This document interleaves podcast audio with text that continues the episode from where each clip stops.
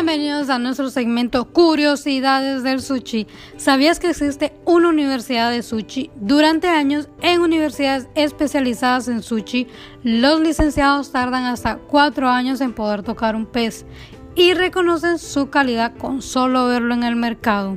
Esto ha ido mejorando con el paso de los años. Ahora solo tardan dos años.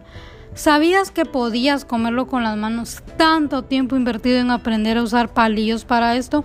Pues sí, la manera tradicional de comer sushi es con las propias manos, así que olvida esos bastoncillos perturbadores.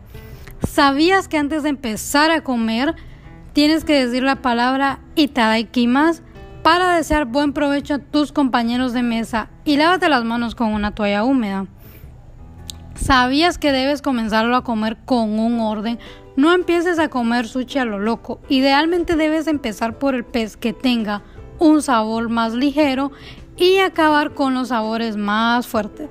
Degusta primero con los de color blanco y luego los rosados y rojos. ¿Sabías que no tenías que sumergir el sushi completo en la salsa soja, se impregna es demasiado la pieza, el pescado pierde el sabor. No solo hay que sumergir un poco, el lateral está bien. Lo giras y pones el pescado hacia abajo y jamás mojar el arroz. ¿Sabías que el jengibre tiene sentido?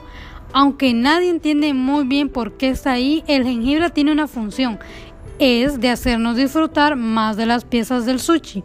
Al cambiar de pescado puedes comer un poco de esta planta para eliminar el sabor y empezar desde cero con los nuevos sabores.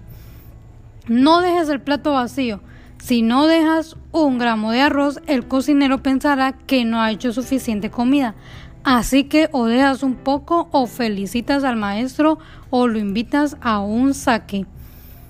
¿Sabías que el sushi no es el plato favorito de los japoneses? Ni son tan fanáticos del sushi ni lo comen a diario, ni necesariamente lo echan de menos cuando están fuera de casa.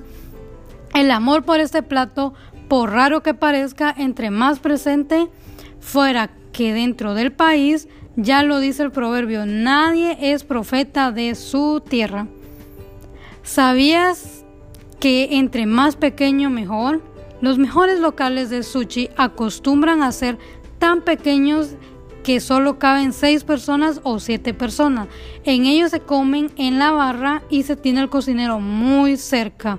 Huid de grandes locales con camareros y muchas mesas. El sushi debe servirse en barra.